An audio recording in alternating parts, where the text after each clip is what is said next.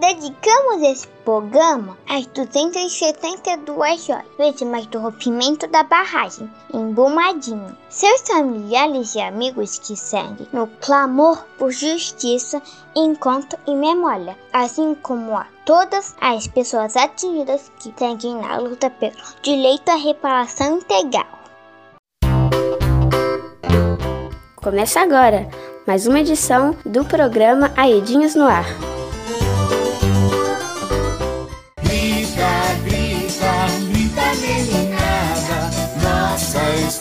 História tem que ser mudada. Canta, canta, canta meninada. Nossa história tem que ser mudada.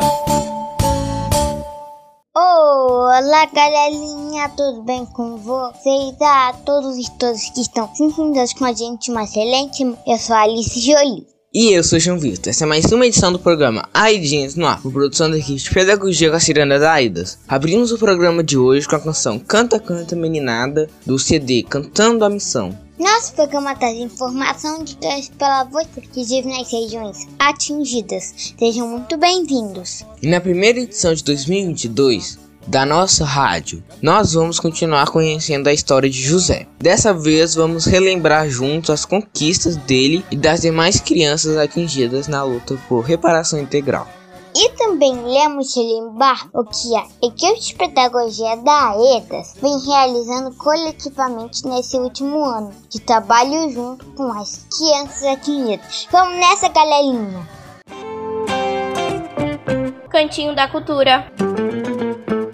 Além de gostar muito de jogar bola e empinar pipa, o menino José, lá de Brumadinho, também é muito curioso. Está sempre ligado nas coisas que estão acontecendo, seja através dos seus pais, professores, lendo matérias e também através da TV, rádio e internet. José sabe que nesse dia 25 de janeiro de 2022 completam-se três anos do desastre sociotecnológico em que uma barragem da Vale se rompeu, levando à perda de 272 vidas e atingindo a população de várias cidades que são cortadas pelo rio Paraupeba e Lago de Três Marias. Nesses três anos, ele e sua família sentiram de perto os impactos e os danos após o rompimento. Mas também, nesses três anos, José pode ver que os atingidos lutaram muito para reconstruir seu modo de vida. Muito disso se deve ao fato de os pais de José participarem de um grupo de atingidos e atingidas, o GAA, que é um grupo de pessoas organizadas para lutar pelos seus direitos.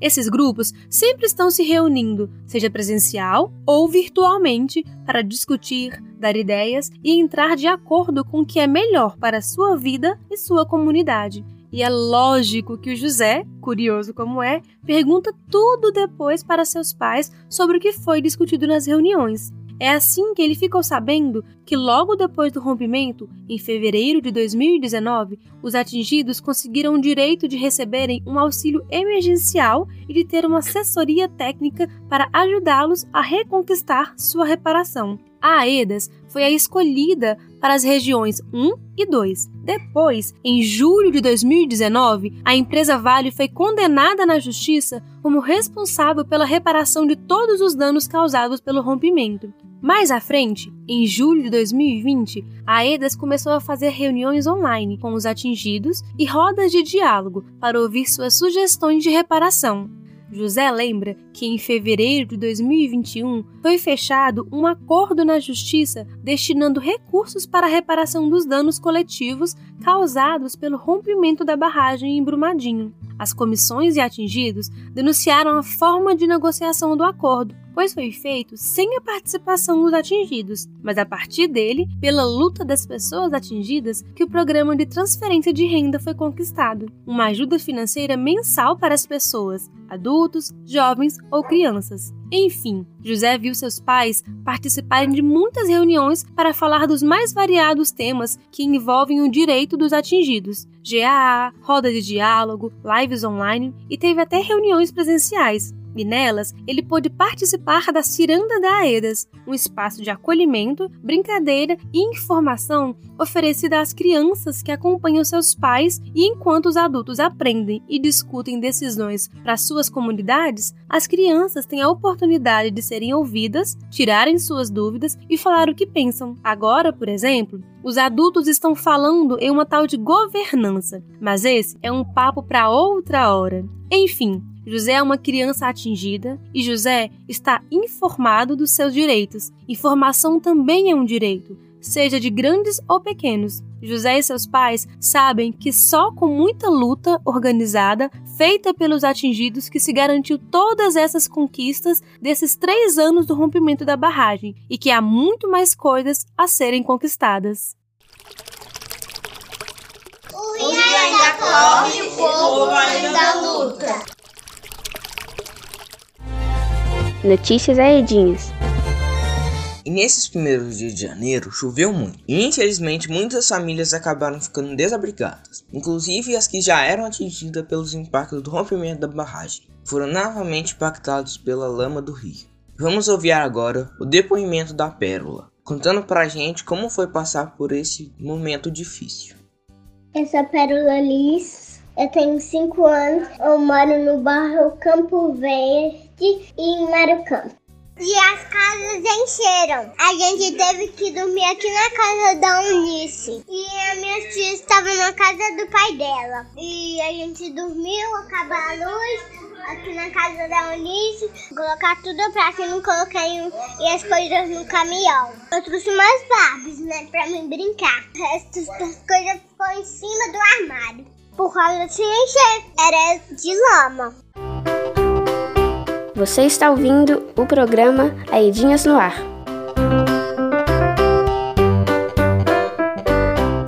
Vamos chamar a justiça para entrar neste cordão. Cada mesa com certeza vai ter festa, vai ter pão. Lá, lá, lá, lá, lá, lá,